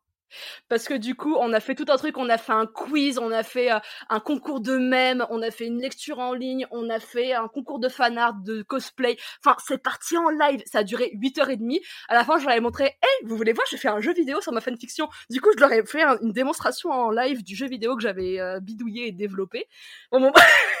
À minuit et demi, on s'est dit, bon, quand même, on va peut-être aller se coucher. Tu sais, encore 10 auditeurs en ligne. Allez, allez dormir parce que... En fait, c'est ça la solution. Pourquoi je m'embête à faire plein d'épisodes de podcast sur des sujets différents? Je t'invite et après je découpe l'épisode en, en 10 podcasts. Tu vois et bah voilà, exactement. oh non. Comment t'as fait le jeu vidéo? Oh non, on va jamais finir cet épisode. Mais comment t'as fait Mais comment t'as fait cette vidéo J'ai utilisé, j'ai utilisé un, un, un, logiciel qui s'appelle RPG Maker. Alors en fait après j'ai téléchargé plein de mods différents et c'est un, un, programme où en fait tu vas euh, euh, programmer les actions qui vont se dérouler si tu marches sur une case ou si tu actives. Euh, du coup tu mets un personnage à côté. Alors moi en plus les personnages je me suis amusée parce que je me suis je les ai designés sur un générateur exprès pour ça. Donc euh, en fait j'ai fait tout mon truc. C'est un peu la même gueule que Pokémon si tu vois le truc. C'est des petits personnages qui bougent comme ça. Mais je me suis designé tout poudlard sur le logiciel, je me suis éclatée comme jamais et j'ai fait un jeu vidéo dessus, quoi. Je crois, ça me dit quelque chose, je crois que Mika Bieli, euh, vous savez, qui a été invité sur le podcast, d'ailleurs n'hésitez pas à l'écouter son interview, euh, sa vidéo YouTube sur les jeux vidéo porte sur ça. Donc euh, si vous allez, si vous êtes curieux, il a fait une vidéo YouTube où il montre un peu l'univers de, comment créer un jeu vidéo. Et je crois que c'est le même mmh logiciel. Parce que là, de ce que tu me dis... Il est incroyable en fait. Donc, il est incroyable ce logiciel, on peut faire énormément de choses, tu peux designer des personnages comme tu veux, tu peux faire les actions que tu veux. Donc moi par exemple, j'avais j'avais créé euh, exprès un examen à Poudlard, donc en fait t'avais un quiz et selon le nombre de points, en fait le prof te foutait à la porte, enfin t'avais tout un truc parce que tu peux tout programmer quoi. c'est génial. Mais en fait, c'est ça, eh c'est typiquement le genre de truc que je fais pour ne pas écrire, tu sais, procrastination active, tu vois. C'est vraiment. Pinterest, tout ça Non, Spotify, non. Ah, encore ce midi, j'étais en train de me dire, ça donnerait quoi si je mettais mes personnages en carte du tarot? Et puis, et là, j'ai fait la même. je suis réveillée, j'ai fait, attends Margot, tu dois réécrire ta main. J'ai fait la même chose. Mais si tu veux, je pourrais même te refiler tous mes anciens articles de blog parce que j'ai fait des trucs. Genre, j'ai fait des fausses unes de journal qui parlaient de mes personnages. J'ai fait des interviews de mes personnages par mes personnages. J'ai, enfin, j'ai fait un nombre incalculable de choses, mais juste pour l'univers. Et je sais, enfin, je, je, le sais parce qu'il y a beaucoup de gens qui m'en ont reparlé, que c'est ça qui a fait que les gens, ils, se, ils sont restés. Parce que au-delà de l'histoire, en fait, c'est tu affectionnes un univers et ses personnages et tout, tout l'amour que leur porte l'autrice ou l'auteur. Et t'as envie de te dire, je la suis, elle est tellement à fond dans ses délires, mais c'est génial. ah mais totalement. Mais le, le, rêve, c'est ça en fait, c'est d'avoir toute une collection de goodies, de trucs autour de l'univers, à dire oh tout ça c'est pour moi. c'est ouf. Et encore là, là t'es dans mon séjour. Je te montre pas la gueule de mon bureau parce que j'ai des fan art sur les murs. J'ai plein de trucs qu'on m'a apporté. Il y, y, a des gens qui ont fait des trucs en menuiserie, donc qui m'ont découpé des trucs. Il y a euh, on m'a rapporté plein de trucs. Il y a quelqu'un qui m'a rapporté, au dernier salon avec il y a quelqu'un qui m'a offert une opale, carrément, qui m'a apporté une petite opale rose euh, incrustée. Et j'ai, mais c'est génial. Enfin, mon bureau, c'est euh, c'est euh, truc de quoi. Et j'ai eu, j'ai eu aussi pour la première fois, à la tu dans les anecdotes de salon, incroyable, j'ai eu mon premier cosplay. j'ai quelqu'un qui est arrivé en salon cosplayé en mon personnage principal. Et j'ai fait, non, si, T'as pris des photos avec, j'imagine, genre. Oui, bien sûr, j'ai pris des photos avec, bien sûr. je veux voir les photos. Tu me les envoies sur Insta après, une fois Je te les, je te les envoie sur Insta, y a pas de problème. mais c'est trop bien. Non, mais le rêve. Non, mais. Ça, m'agace, c'est trop bien. c'est tellement. Mais, oui, mais tu, tu, vas voir, ça va t'arriver aussi. Je, si, si, une chose à la fois. Déjà, je dois écrire Thomas, donc. J'ai envie de te dire, tu vois, ils m'ont dit oui alors que j'ai envoyé un premier jet, hein, je suis plus à ça près. Donc, non, non, non, mais amuse-toi, euh, vis ta vie, et puis tu verras, les, les, lecteurs, ils vont te suivre et ils vont, ils vont te surprendre énormément. Parce que eux, ils manqueront jamais d'idées. Toi, tu peux te dire, moi aussi j'ai plein d'idées. T'inquiète, hein, les lecteurs derrière, ils vont voir les brèches, ils vont dire, tiens, elle a pas fait ça. Eh ben, je vais lui faire. Non, effectivement. En fait, moi, le problème, c'est que la pochette de livre, pourquoi pas, mais la bougie, vu comment ça pue dans mon bouquin, genre, ça serait pas une bonne idée. Alors, ça sera odeur boudin. Alors, odeur boudin et larmes. Parfum explosion nucléaire. oui, très bien. Bah écoutez, euh, on s'en met dans l'ambiance quand on lit. Un petit coup de stress et tout. Non, c'est, c'est, oui. Faut, faut exploiter tout, tout ce qu'il faut. Je pense que toutes les pistes sont bonnes à explorer. Il y a, y a rien à acheter. Au pire des cas, personne n'en veut. Mais pour l'auteur, ça fait plaisir de les avoir. Mais c'est ça. j'ai une copine euh, qui est en édition indépendante. Elle s'est quand même fait aussi des petites statuettes en résine, enfin en résine 3D, tu sais, imprimées euh, avec son, son, imprimante 3D, avec ses personnages, ses machins. Et tu fais, oh, c'est trop bien ça aussi. Je veux la même chose. Et là, tu fais, oh. non mais je suis nulle pour ça. Qu'est-ce ah, qu'il y a? Tu viens d'avoir une illumination. Ah, mais je l'ai déjà eu. Mais oui. Bah tu peux faire. Bah oui. trop bien. Et tu peux faire ce que tu veux. Enfin, t'as aucune aucune limite. Si tu veux te faire un Dixit sur ton univers, tu peux. Si tu veux faire, tu peux tout faire. Moi, j'ai ah fait des, des thés, donc c'est-à-dire que j'ai choisi des thés, que je les ai personnalisés et tout, que j'ai mis dans des sachets exprès designés pour ça. J'ai fait des dessous de verre, j'ai fait. tu peux faire ce que tu veux. Ah, mais moi, mon rêve, tu sais, c'est des soldats euh, dans mon, dans mon histoire. Ils ont tous euh, des, des plaques avec leur matricule. C'est de, de, vendre les matricules. Genre, genre ça, ah Comme tu sais, un peu comme les baguettes de sorcier, euh, bah, tu sais à qui appartient. Voilà, t'as as le matricule. Mais vraiment, en fait, c'est ça. C'est ne vous limitez pas. Faites ce que vous voulez. Et en pire des cas, ce sera pour vous. Mais en fait, un auteur passionné par son univers passionne ses lecteurs, finalement. Et puis là, on parlait d'Harry Potter, c'est pourquoi c'est autant hypé aujourd'hui? Certes, il y a eu les livres, certes, il y a eu les films, mais c'est une saga qui continue de vivre déjà de par les fanfictions, mais aussi de par l'univers en fait qui est, qui est utilisé dans les parcs avec tous les goodies, le nombre de gens que je vois passer dans les rues avec des écharpes Harry Potter. C'est énorme en fait quand on y pense. Voilà.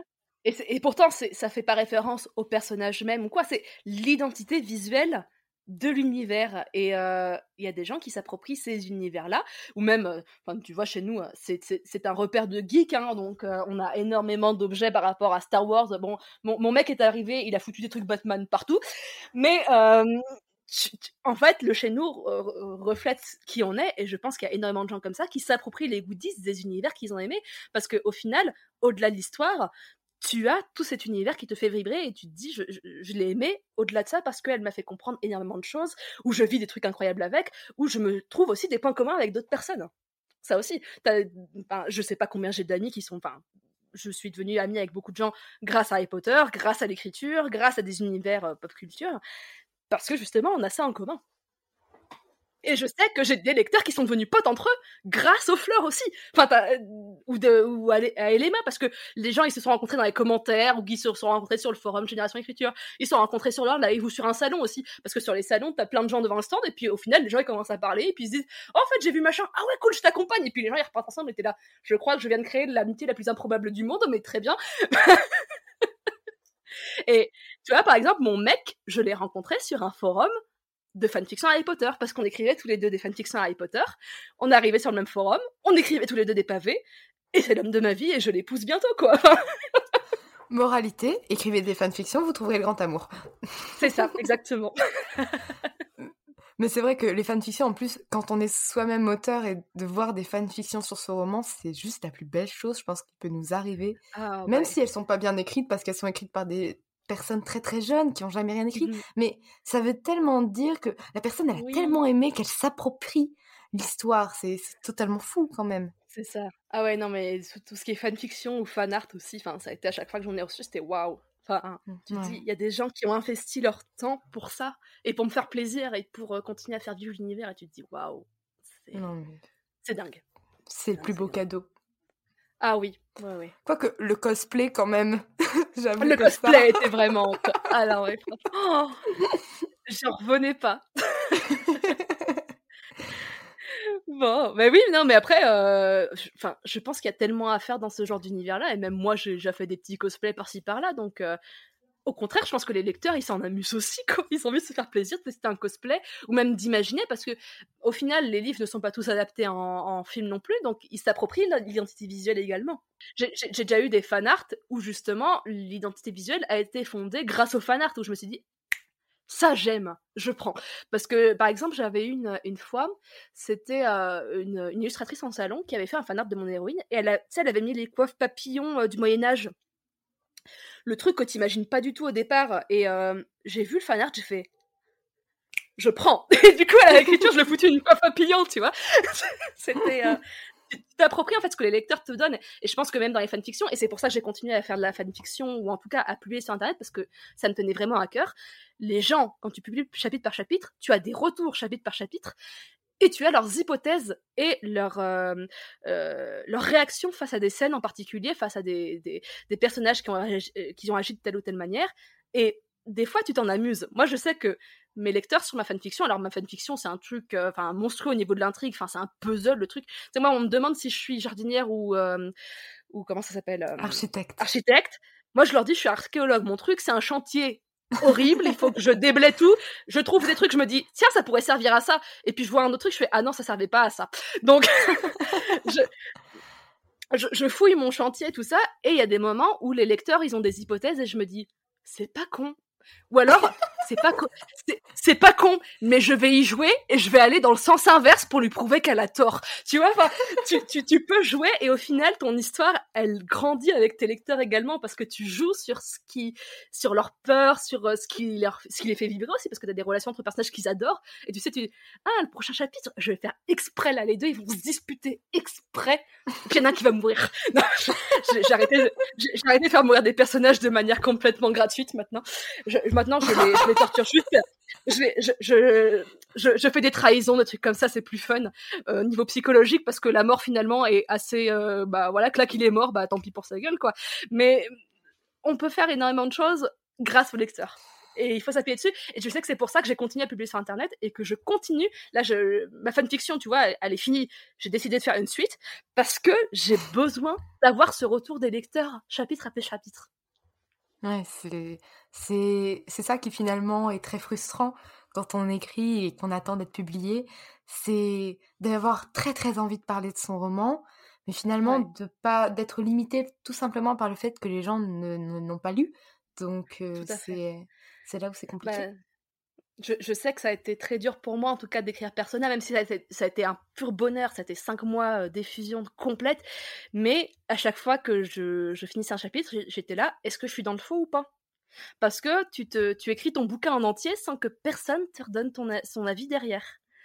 Et je suis arrivée au point final, j'ai envoyé mon bouquin à plein de lecteurs qui m'ont dit il est trop bien. J'ai fait ok, c'est bon, j'ai passé une étape, ça veut dire que je me suis pas trop plantée.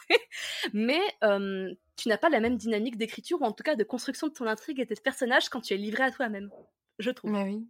C'est pour ça aussi, des fois, c'est utile d'avoir des alpha lecteurs pour compenser. Tout à fait. Les alpha lecteurs, les bêta lecteurs, c'est la vie. Ça convient pas à tout le monde, les alpha lecteurs, parce que personnellement, je trouvais ça bien, mais ça m'a finalement un peu stressée parce que je suis plutôt, plutôt lente à écrire et de devoir mmh fournir quelque chose régulièrement, c'était stressant pour moi. Mais pour, par exemple, toi qui as besoin de retour, l'alpha lecture, le fait d'avoir quelqu'un qui lit à chaque fois les chapitres que tu écris, bah, comme sur n'importe quelle plateforme d'écriture, bah, c'est ce qu'il te faut, tu vois. Oui, tout à fait. en tout cas, à l'époque de la fanfiction, alors je, n'avais pas eu d'alpha lecteur pour les, fleurs d'opale. En revanche, pour, euh, pour donc ma, ma fanfiction, j'avais effectivement deux correcteurs. Donc j'avais. Alors, un long moment, c'était Tiff qui me corrigeait, enfin qui m'alphalisait. Et à un moment, elle pouvait plus parce qu'elle avait trop de boulot en illustration. Du coup, euh, c'est quelqu'un d'autre qui a repris. Et j'avais mon meilleur ami aussi qui, qui me lisait. Et j'ai mon chéri maintenant qui me lit. Ça, c'est incroyable. On soit des ça écriture ensemble. Bon, bref, c'est le meilleur, euh, meilleur homme du monde. Et c'est vrai que d'avoir ce petit retour avant de publier, ça, ça, ça rassure. Ça rassure et puis ça te donne aussi des billes sur Ah, là, je sais que ça a fonctionné ce que j'ai voulu faire. Maintenant, je vais attendre la réaction des lecteurs et voir si c'est la même. Ouais. En tout cas, je pense que cet épisode, il leur a donné plein d'idées à nos auditeurs pour, euh, pour en fait parler de son roman et créer des choses autour de son roman. Et euh, au-delà de tout ce que tu as fait dans ton parcours qui est incroyable, de montrer qu'en fait. Je m'excuse euh, d'avance pour vos vies de famille. Hein.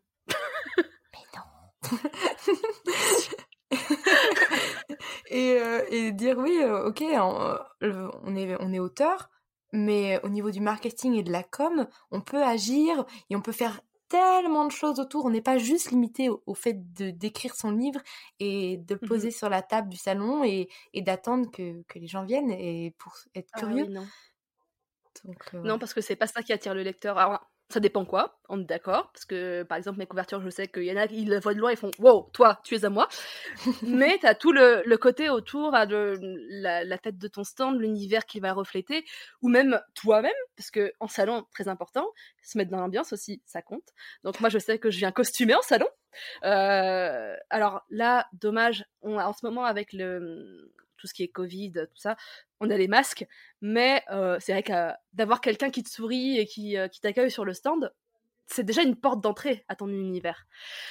Je suis introvertie, même si on s'en rend pas compte maintenant, mais là je suis toute seule chez moi avec mon chien, donc ça va. Donc je fais en sorte que mon stand soit introverti friendly dans le sens où je sais que mes lecteurs, ou en tout cas les lecteurs, c'est aussi des introvertis généralement. Bon, parfois on a des bonnes surprises aussi, mais du coup je vais pas agresser le lecteur. Ça, on pourrait faire aussi un épisode, hein, euh, stratégie de salon. euh, on va pas agresser le lecteur, on va le laisser tranquillement s'approcher et s'approprier l'univers et comprendre un petit peu l'ambiance qu'il y a derrière. Et après, quand il se dit ça peut m'intéresser, vous pouvez m'en dire plus, là, on se lance et on essaie de le plonger dedans. Et on va voir s'il va repartir avec. Finalement, on l'arponne pas avec les mots en mode Hé, toi là-bas qui arrive proche de mon stand, ici. On l'arponne. Prends mon flyer On l'arponne finalement avec l'univers visuel autour. Oui, oui, 300%. Ouais, bah tu sais qu'à Montreuil, euh, là au dernier salon, j'étais trop contente parce que j'ai eu, eu la chance d'aller faire dédicacer une BD à Victor Dixon et euh, il mmh. était déguisé. En fait, il, c'était, c'était, c'était que le seul jour, euh, enfin il a fait plusieurs jours de salon et c'était le seul jour où il était déguisé. On a eu la chance de, de le voir le jour où il était déguisé et c'était trop bien en fait. C'était, c'est trop cool en fait. De toute façon, les, salons, c'est trop cool. De toute façon, les salons, c'est un, c'est un moment incroyable. Enfin, j'adore. Et, euh, et, on a un petit peu insisté d'ailleurs euh, avec Hachette. Alors, je suis pas la seule, hein, toute l'équipe d'auteurs, parce que du coup, j'ai un, un, peu foutu le pied dans la fourmilière là. My bad, mais en même temps, voilà. Donc, euh, moi, je suis arrivée avec mes gros sabords en disant je vais faire plein de salons et je vais faire des goodies. Ils ont dit on va voir ce qu'on peut faire. ok, très bien. Donc, on va essayer de, faire euh, plein de salons, tout ça, parce que oui, c'est là-dessus que ça, hein, ça fonctionne et c'est là-dessus que, qu'on, se fait les meilleurs souvenirs au final aussi. Et puis si c'est quelque chose qui te plaît, faut pas t'en priver. Ah ouais, non. Ça, j'adore. Ah, c'est épuisant. Tu vois, il y, avait, il y avait une période, je sais, au début des fleurs, je crois que le mois de novembre 2017, j'ai fait trois salons en un mois, ou trois ou quatre. C'était un rythme intenable. En plus, il y avait des salons, c'était en Belgique. Il y en avait un, c'était en Bourgogne. T'en avais, enfin, des fois, tu es prêt à faire énormément de routes juste pour aller présenter ton bouquin, mais tu es très content d'aller présenter ton bouquin à l'autre bout de la France. Oui, de fou, de fou, de fou, de fou. Tu crois qu'on va se dire au revoir un jour ou alors est-ce qu'on continue de papoter? Je sais pas, t'en penses quoi? Est-ce que, est que, tu penses que les lecteurs et les auditeurs, pardon, auraient, auront survécu jusqu'à là? Je pense qu'il y a certaines personnes êtes-vous encore en vie? Répondez-nous. je ne sais pas, mais sache déjà que tu es la personne avec qui j'ai eu la plus longue interview depuis le début de ce podcast. Je suis désolée. Pas du tout, vraiment. En tout cas, moi, je vois pas le temps passer. Donc, en tout cas, même s'il y a des auditeurs qui nous ont lâchés, si vous êtes encore là, bravo à vous. en tout cas, ça m'amuse et je passe un très très bon moment. Donc, tu as déjà convaincu une personne. Donc, ouais, bienvenue. Tu as gagné. ah, super, à tes risques et périls, mais bienvenue. voilà, mais écoute, vraiment, c'est, j'ai envie de te voir en salon parce que j'ai envie de voir à quoi ça ressemble un stand made in euh, Yelena avec tout, tes, tout ce que tu as créé et j'ai envie de découvrir comment. La carte bleue. J'ai même des espèces. On va faire ASMR, tu sais. On va faire la carte. Cet épisode part en cacahuète. Excusez-nous, chers auditeurs. Il est très tard puisque nous avons dû faire après les horaires de travail de Yelena. On n'a pas mangé et je pense que ça commence à se ressentir. Vraie. Merci. Ah J'ai envie de te dire merci, pour tout. Bah, parce que vraiment là, je pense qu'au niveau jauge de bonne humeur, je, je dépassé le plafond. Ah bah tant mieux. Si ça peut te donner une dose de motivation, écoute. Tout est gagné. Exactement, tout est gagné. Je te souhaite une très belle soirée. Je te remercie énormément pour tout ce que tu as apporté et je serai ravie de te réaccueillir parce que pourquoi pas faire plein d'épisodes comme ça? De toute façon, on peut discuter des heures, donc il n'y a pas de souci. Ah oui, c'est ça, là, on peut, on peut se venir sur plein de sujets différents, t'en fais pas. Genre... C'est pour ça que tu vois, dans mon mail, quand je t'envoyais le mail et que tu disais « Racontez-moi une anecdote ». Alors, je commence par où? Je peux t'en raconter plein, moi, anecdotes. Donc, c'est vrai que si un jour tu, tu veux faire quelque chose de plus spécialisé, un épisode un peu plus spécifique sur un sujet, ça sera avec le plus grand plaisir. Mais avec plaisir aussi. D'ailleurs, si vous êtes toujours là à nous écouter, n'hésitez pas à m'envoyer un petit message pour me dire si ça vous plairait aussi de repasser un petit moment avec euh, Yelena et moi. Pourquoi pas même faire réinviter Tiff qui est déjà venu ici pour vous dire qu'on puisse discuter à deux, vu que vous allez l'air de bien vous entendre. Ce sera un projet sympa. En tout cas, voilà. Merci beaucoup. Passez une très bonne soirée parce que nous, euh, forcément, il est tard. Vous passez une très bonne journée si vous nous écoutez en, euh, en pleine journée allez suivre Yelena sur tous ses réseaux, allez lire sa fanfiction parce qu'elle le vaut bien quand même un petit peu. Elle est longue. Réservez-vous trois semaines, au moins. Et tous les liens qu'on a pu citer euh, durant l'épisode seront dans les notes de l'épisode, tout simplement. Même, même les marque-pages métalliques, on aura tout mis. Donc, n'hésitez pas à aller checker s'il y a des choses qui vous intéressent. Merci pour votre écoute. Si vous avez apprécié cet épisode, n'hésitez pas à laisser une note et un commentaire sur Apple Podcast, à me le faire savoir sur Instagram ou à le partager autour de vous. Vous pouvez me retrouver sur Instagram, at Margot pour du contenu tous les jours autour de l'écriture. En attendant, écrivez bien, prenez soin de vous et à la semaine prochaine pour un nouvel épisode. C'était Margot et je vous souhaite une bonne journée.